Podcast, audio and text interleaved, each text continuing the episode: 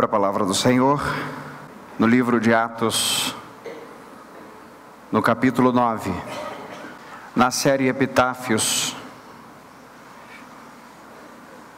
E na mensagem de hoje vamos tratar de um homem chamado Paulo, mais conhecido como o apóstolo Paulo. E vamos trazer um texto que é o próprio Senhor que fala sobre Paulo. É no momento da conversão de Paulo que Deus mesmo define sobre Paulo algo muito importante. Eu quero ler com vocês o que está em Atos capítulo 9, no verso 15. Apenas esta parte grifada que diz: Ele é para mim um instrumento escolhido. O apóstolo Paulo é certamente uma das figuras mais conhecidas da palavra de Deus.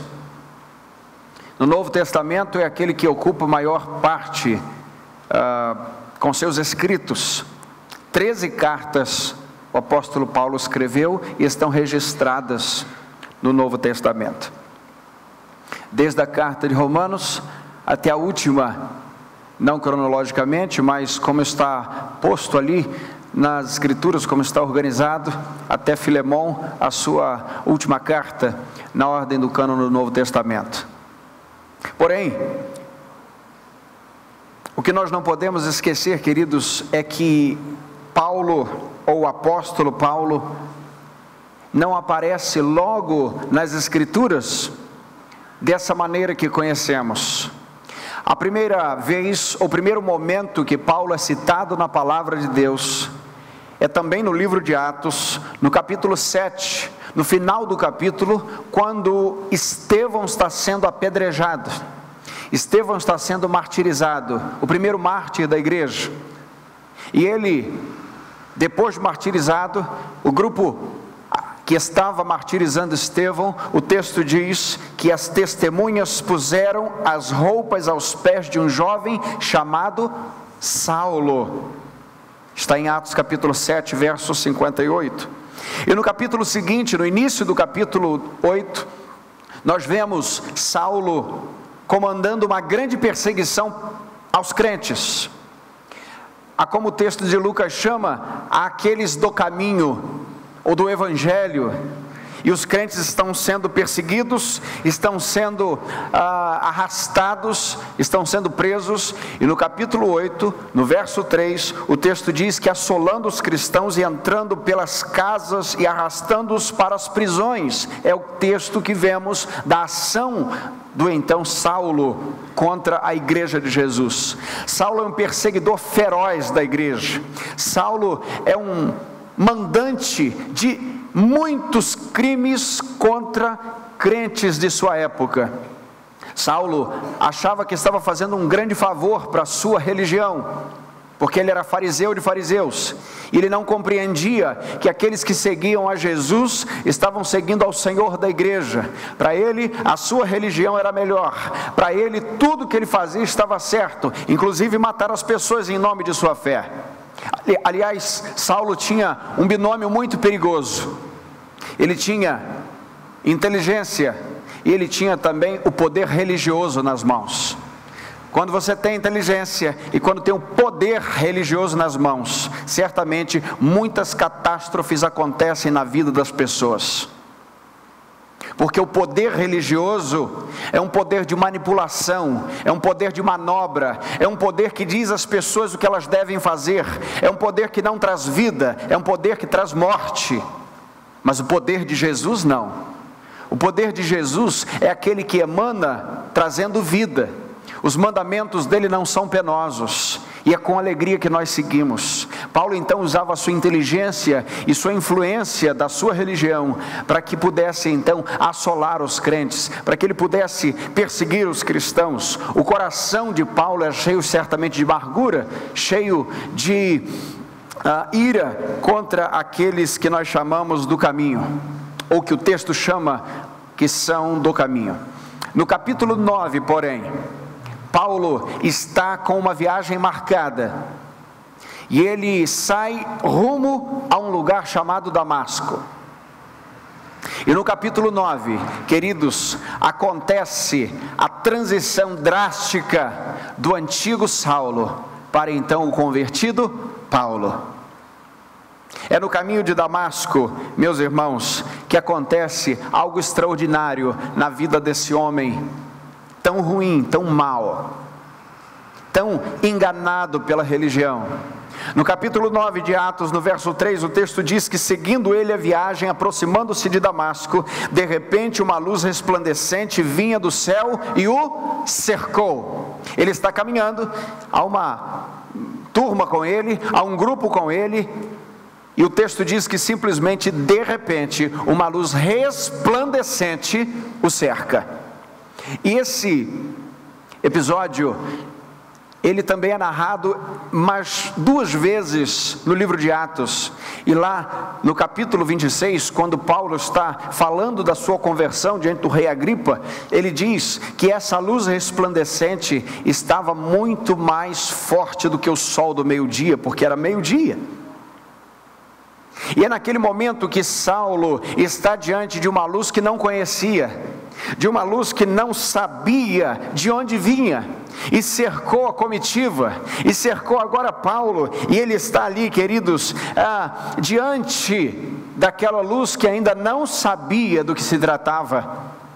Ele que se preparou anos e anos para ser um fariseu, Preparou-se certamente por muitos dias para fazer a viagem a Damasco. Agora, de repente, a luz o cerca no caminho e tem um intuito apenas: mudar a sua vida completamente. Percebemos, queridos, que a velocidade da luz é algo extraordinário. Mais de 300 mil quilômetros por segundo é a viagem da luz, por segundo. Para que a gente tenha uma ideia, alguém já fez as contas, se sairmos na velocidade da luz daqui à Lua, a velocidade da luz percorre isso em 1,25 segundos, ou segundo. Nós não imaginamos, diante da luz comum, a luz que brilha, a luz que é veloz, não imaginamos o quão mais veloz e mais poderosa é a luz do Senhor quando interrompe o caminho daquele que estava indo rumo às trevas e agora interrompe esse caminho de forma poderosa e de um jeito maravilhosamente inusitado. Paulo está interrompido em seu caminho e a luz do Senhor começa a invadir a sua vida e ele ainda não sabe do que se trata, mas o texto diz que caindo em terra, verso 4, ouviu uma voz que lhe dizia: Saulo, Saulo, por que me persegues? Então ele cai. Nós vemos aqui, queridos, que a reação de todo aquele que se encontra diante de Deus é cair do seu pedestal. Saulo, um homem arrogante, com vestes farisaicas, com diplomas pendurados em sua parede, certamente, muitos e muitos. Ele estava ali com o poder da religião, ele tinha carta nas mãos para matar crentes em Damasco. Ele era alguém delegado pelo poder público para fazer o que estava fazendo. Ninguém poderia pará-lo no caminho, nenhuma autoridade civil, humana, religiosa poderia parar Saulo no caminho, mas a autoridade divina para Saulo no caminho. A luz do Senhor invade e agora Saulo cai por terra. Saulo, queridos, está começando a experimentar um processo de quebrantamento em sua vida. E é nesse momento que ele ouve essa pergunta: Saulo, Saulo, por que me persegues? Essa expressão repetida de um nome sugere intimidade nas Escrituras. Por exemplo, quando Deus vai chamar, falar com Abraão, no livro de Gênesis, lá no capítulo 22, verso 11, Deus chama Abraão da seguinte maneira: Abraão, Abraão. Quando fala com Jacó, em Gênesis capítulo 46, já no final ali do livro, ele diz: Jacó, Jacó. Quando chama Samuel, lá no primeiro livro também, que, que leva o nome do profeta, ele diz: Samuel, Samuel. Quando ele chega em Betânia, por exemplo, e Lázaro está morto, e, e, e, vem Marta apavorada porque Jesus só chega depois de quatro dias, ela não entende porque que Jesus demorou tanto, e ele diz: Marta, Marta. Agora Jesus diz: Saulo, Saulo. Estava te esperando por aqui. É claro que a frase não é essa, mas o entendimento é de intimidade. Eu tenho uma hora marcada contigo aqui nesse, nesse espaço. O teu caminho agora, da agora para frente, não será mais o mesmo. Saulo, Saulo, por que me persegues? A primeira coisa que Jesus disse para Saulo é: Saulo, quem segue os meus filhos, quem persegue a minha igreja, persegue a mim, Saulo. Quem toca nos meus filhos, toca em mim, Saulo. Você não persegue a igreja, Saulo, você persegue a mim. Por que você me persegue? Naquele momento, queridos, Deus interrompe de forma íntima aquela caminhada feroz, tanta ira no coração tantos planos de morte. Simplesmente Saulo é interrompido e agora estava o grande Saulo fariseu caído no chão. E eu penso, queridos, que a partir daquele momento, Saulo se levantaria completamente diferente. Paulo poderia dizer: eu não me encontraria com Jesus se ele não tivesse me cercado no caminho. Só encontramos com Cristo porque Cristo cerca o nosso caminho. Ando sempre alegre, pois Cristo me salvou. A pergunta foi: Saulo, Saulo, por que você me persegue? E naquela luz, queridos, Saulo faz uma pergunta: Quem és tu, Senhor? Quem és tu, Senhor? E Paulo e Saulo jamais faria a pergunta: Quem és tu, Senhor? Se o Senhor não se apresentasse a ele, ele não teria interesse algum de saber quem era aquele Senhor, Senhor daquela luz. No Salmo 118, no verso 27, o texto diz assim: lê comigo: O Senhor é Deus e faz resplandecer sua luz sobre nós. É Ele que faz resplandecer a sua luz sobre nós. No Salmo 36, no verso 9, nós lemos também: Pois em ti está a fonte da vida, na tua luz vemos a luz. É na tua luz que vemos a luz. Paulo, queridos, este homem que está cercado pela luz também nos representa quando estávamos desgarrados de Jesus. Estávamos sendo antevistos também pelo profeta Isaías no capítulo 9, no verso 22, que diz assim: O povo que andava em trevas viu uma grande luz e resplandeceu a luz sobre os que habitavam na terra, da sombra da morte quem és tu, Senhor? Essa é a pergunta.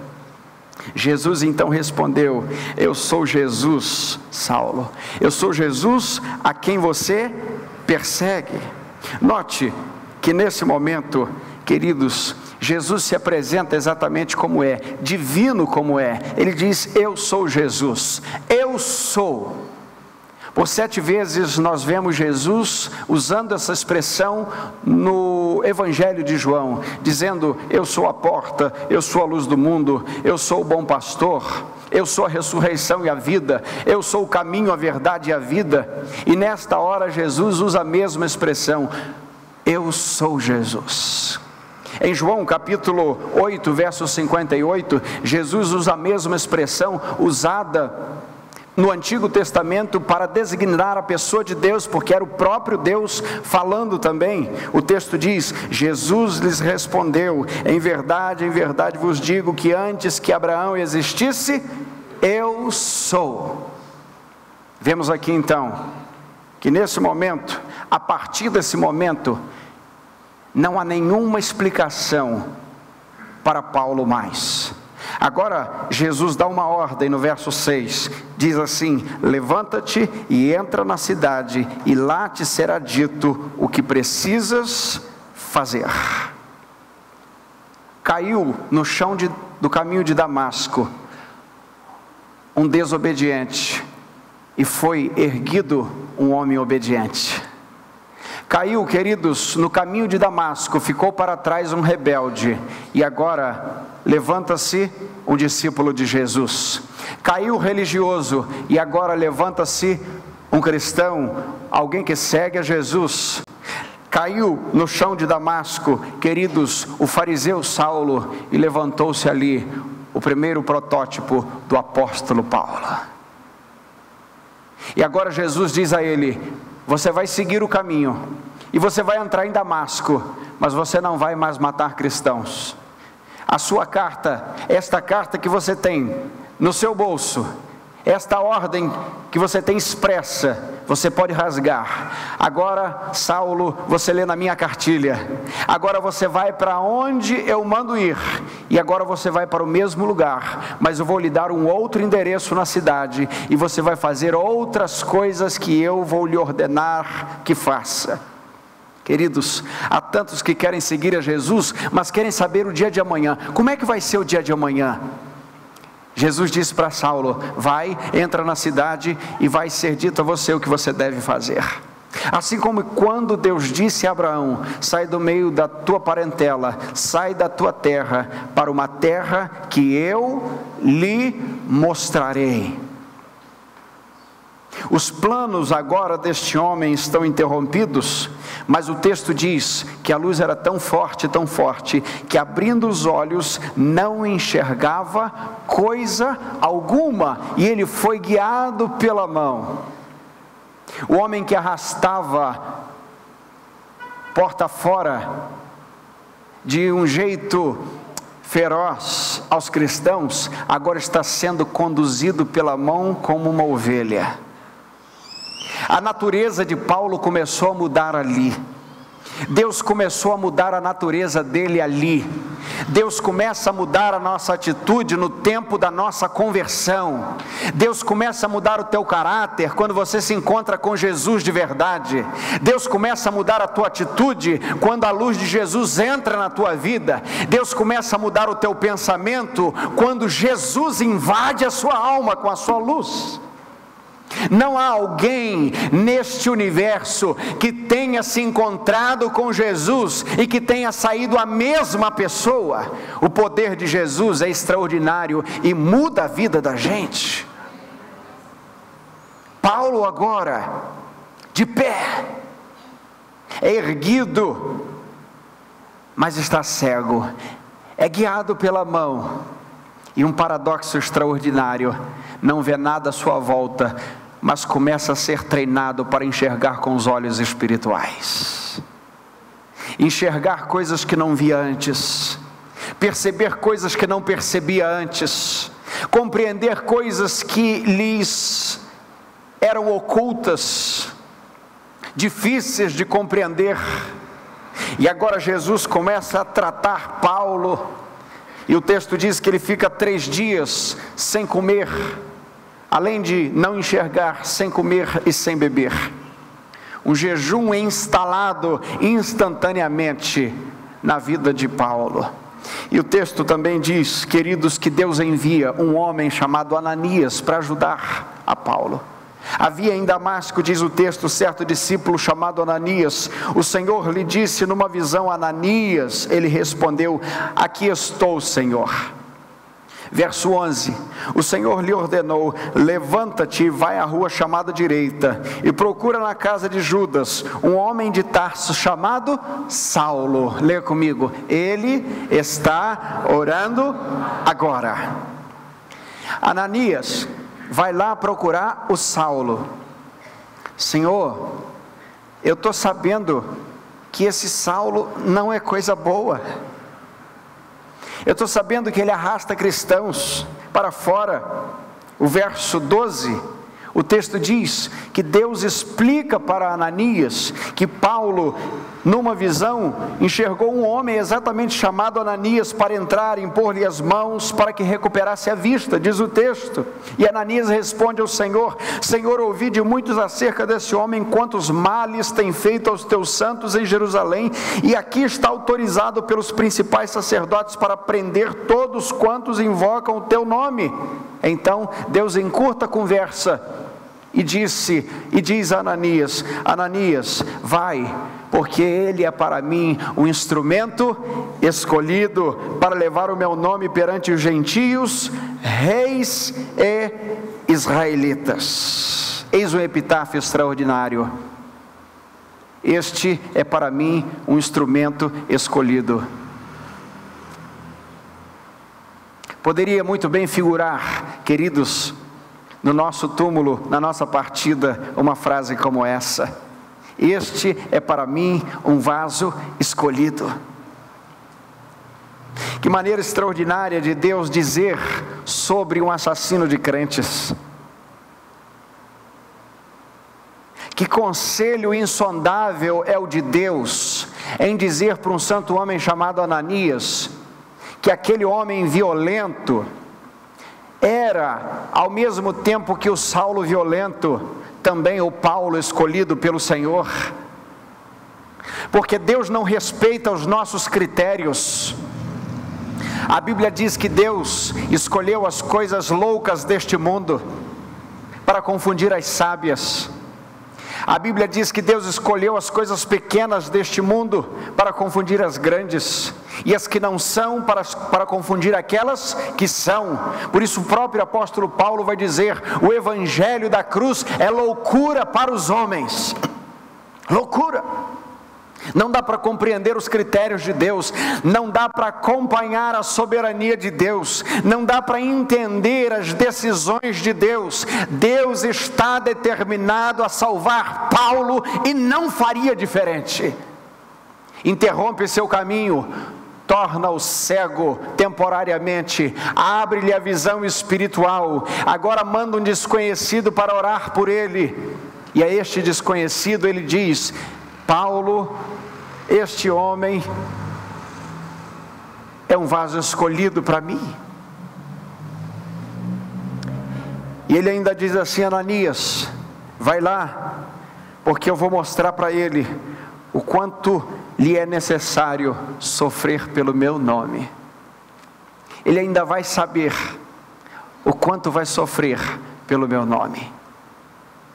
Nós vemos, meus irmãos, que depois que Ananias ora pela vida de Paulo, a sua vista é recuperada e a Bíblia diz que caem como escamas de seus olhos e ele volta a ver.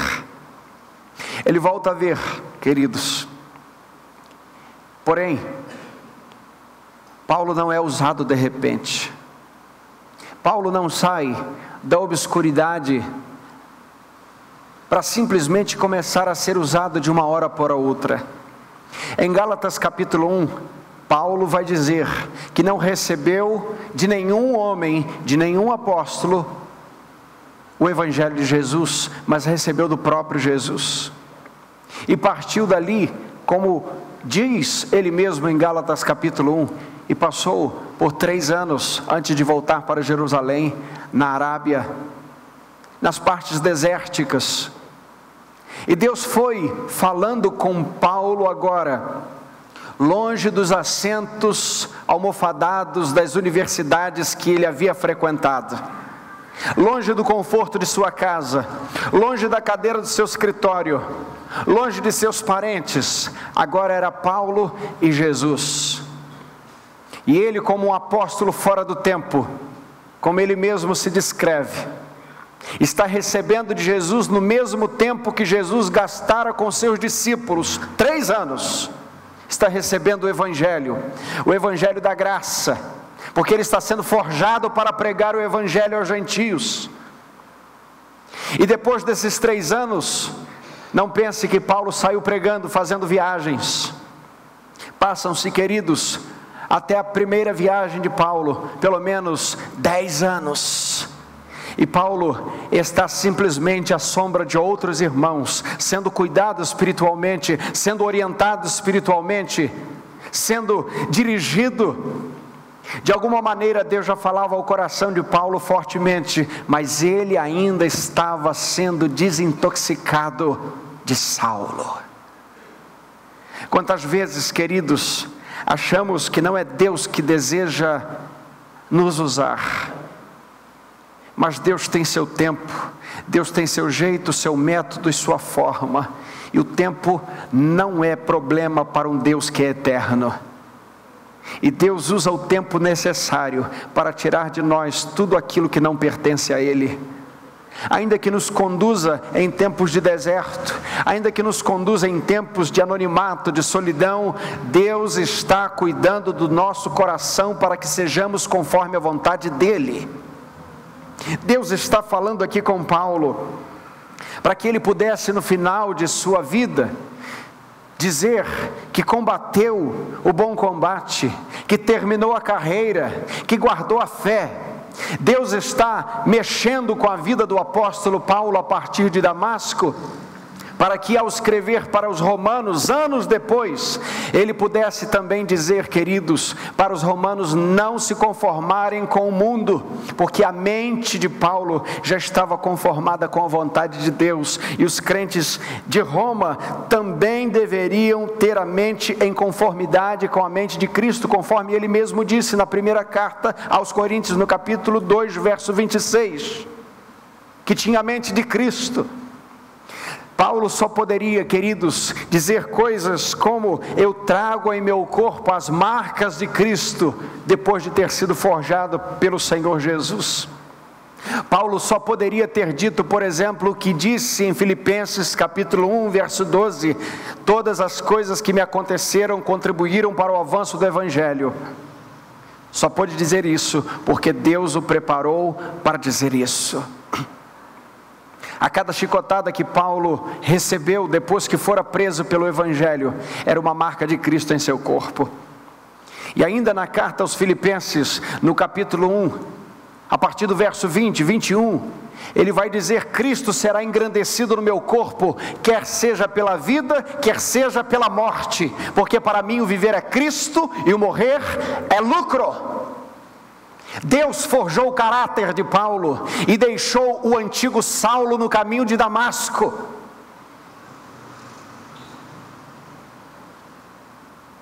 Precisamos ter na vida um ponto onde Deus marcou a nossa história. Precisamos identificar pontos de encontro com a soberania, com o poder de Deus, onde Ele vai nos moldando, onde Ele vai nos mexendo, mexendo com as nossas entranhas. E todo o altar, querido, vamos dizer assim, do Antigo Testamento, todo encontro do Antigo Testamento, onde um homem se encontra com Deus, ele ergue um altar e deixa ali e aquele ponto dizia que um homem encontrou com alguém extraordinariamente insondável. A grande questão é que muitas pessoas vivem uma vida religiosa e não têm pontos de encontro com o seu Deus. E é claro, você vai me dizer, não, é, nós andamos com Deus o tempo todo, não precisamos nos encontrar com Ele, porque, ok, eu compreendo isso, mas eu quero dizer, querido, querida, que há momentos em que Deus marca a nossa vida. Depois da conversão também, onde Deus vai desintoxicando a tua alma do mundo antigo, onde Deus vai tirando o Saulo de dentro do Paulo, onde Deus vai tirando o fariseu, onde Deus vai tirando o amor ao pecado e vai instituindo o amor pela Sua presença no coração.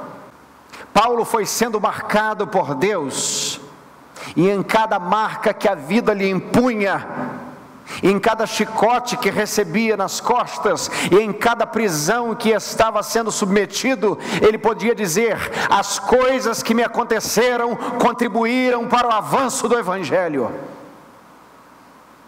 Por isso, queridos, por isso, queridas, podemos claramente compreender a obra que Deus está fazendo aqui na vida do apóstolo Paulo. E ele pode chegar a ponto de dizer, como em Atos capítulo 20, verso 24: Porque em nada tenho a minha vida como preciosa. Em nada tenho a minha vida como preciosa, contanto que eu complete a carreira e o ministério que recebi do Senhor Jesus. Esse ministério que é o testemunho do Evangelho da Graça. Alguém que pôde dizer: Vivo não mais eu, mas Cristo vive em mim. E a vida que agora eu vivo, eu vivo na fé. Eu vivo na fé do Filho. Eu fui completamente transformado. É um homem que pode, queridos, escrever questões profundas como estão escritas em Romanos capítulo 8, a partir do verso 31. Que diremos, pois, à vista dessas coisas: se Deus é por nós, quem será contra nós? Aquele que não poupou o seu próprio filho, como não nos dará também com ele todas as coisas? Quem trará acusação contra os escolhidos de Deus? Porque é Deus quem os justifica. Aleluia. Quem os condenará? Quem os condenará? olhe para um justificado, olhe para um salvo, olhe para um cristão, e a pergunta de Paulo é: quem pode condená-lo uma vez mais? A pergunta que ele traz, queridos, tem uma resposta: quem os condenará? Porque é Jesus quem morreu, ou antes ressuscitou por nós. Ressuscitou por nós, e está não só ressuscitado, mas está sentado à destra do Pai, intercedendo. É o que diz Paulo no texto de Romanos. E ele faz mais uma pergunta: quem nos separará do amor de Cristo? Fome, angústia, nudez, privação, perigo ou espada? Como está escrito, por amor de ti somos entregues à morte como ovelhas para o matadouro todos os dias. Mas em todas essas coisas, nós somos mais do que vencedores por meio daquele que nos amou. E ele diz: Porque estou bem certo que nem a morte, nem a vida, nem anjos, nem governos celestiais, nem altura, nem profundidade, nem presente, nem porvir, nem qualquer outra criatura nos poderão separar do amor de Deus que está em Cristo Jesus, o nosso Senhor.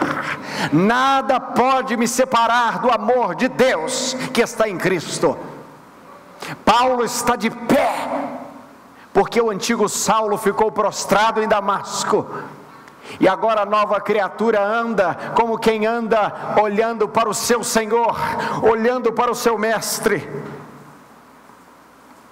Por isso, queridos, a última carta de Paulo, a segunda carta a Timóteo, Paulo já está muito velho, a sua vida física está muito debilitada, e ele diz: quanto a mim estou sendo derramado por libação.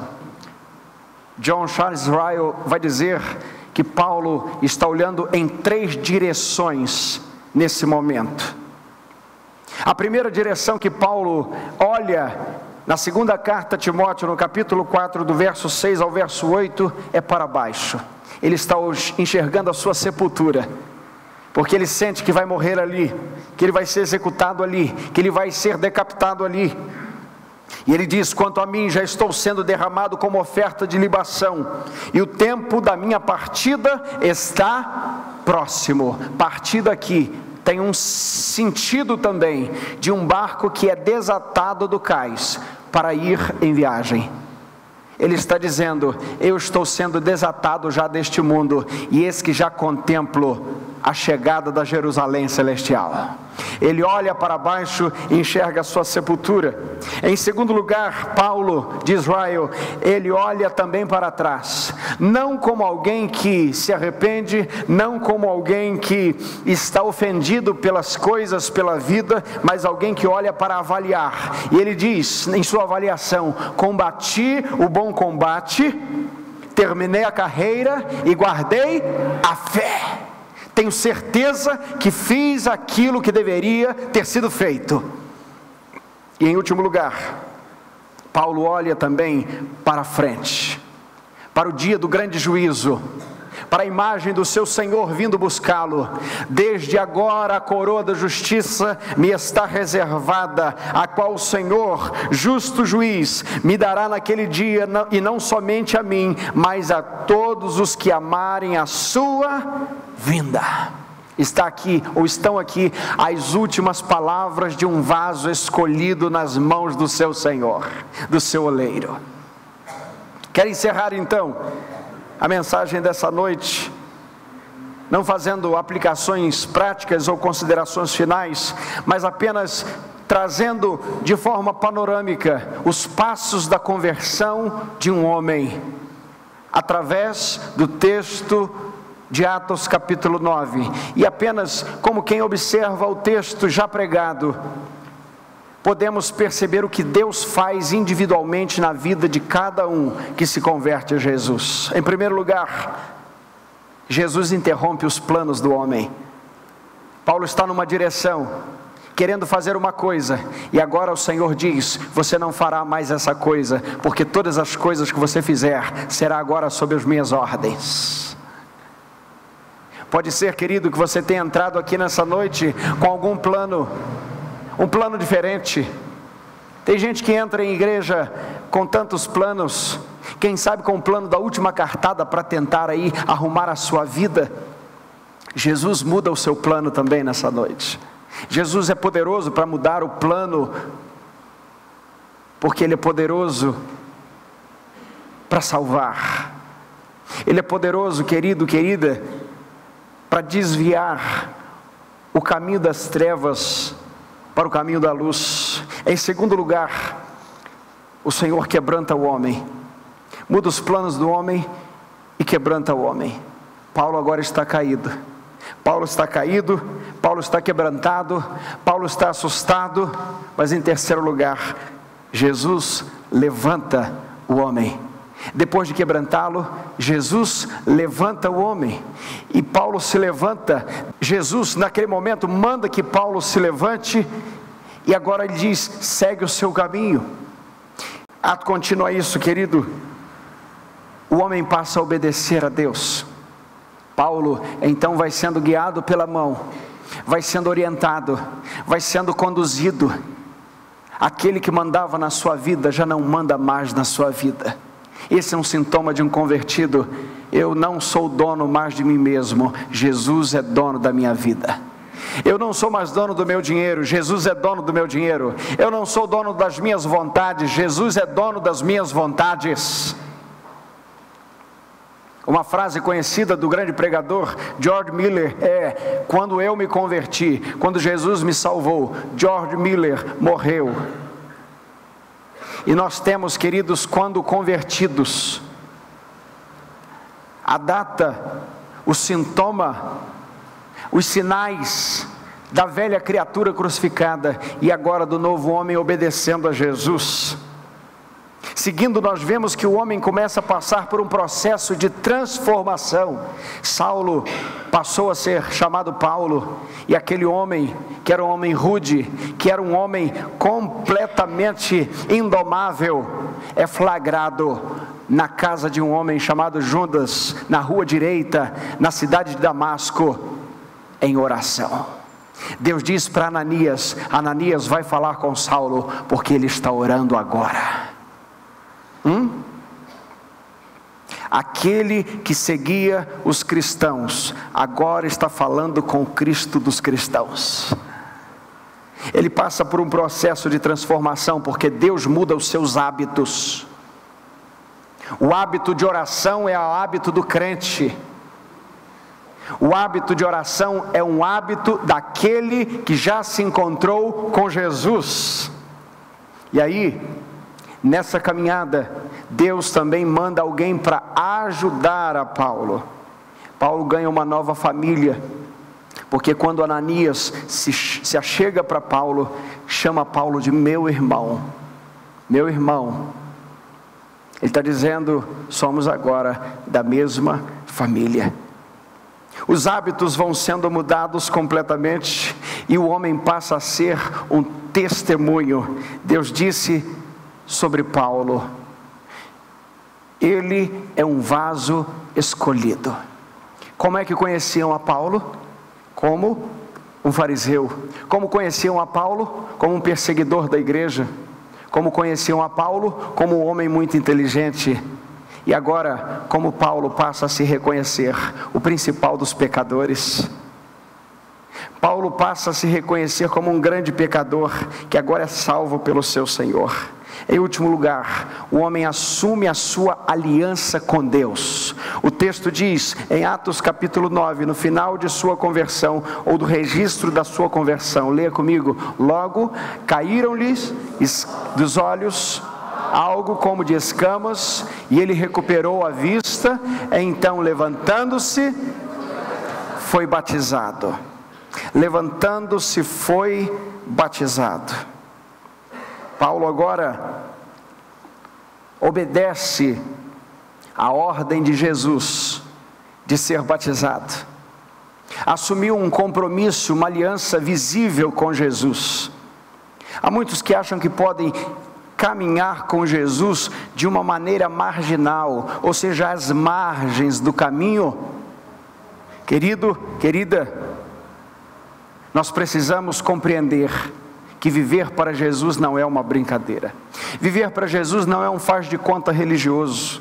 Viver para Jesus é assumir um compromisso de vida, deixando a sua estrutura de pensamento antiga para trás e agora assumindo um compromisso com Jesus. Pela manhã batizamos aqui pessoas.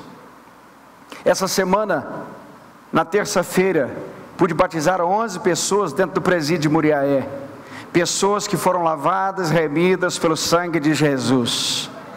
O que significa que, seja dentro de uma igreja, seja dentro de um presídio, seja onde for, Deus transforma a vida das pessoas.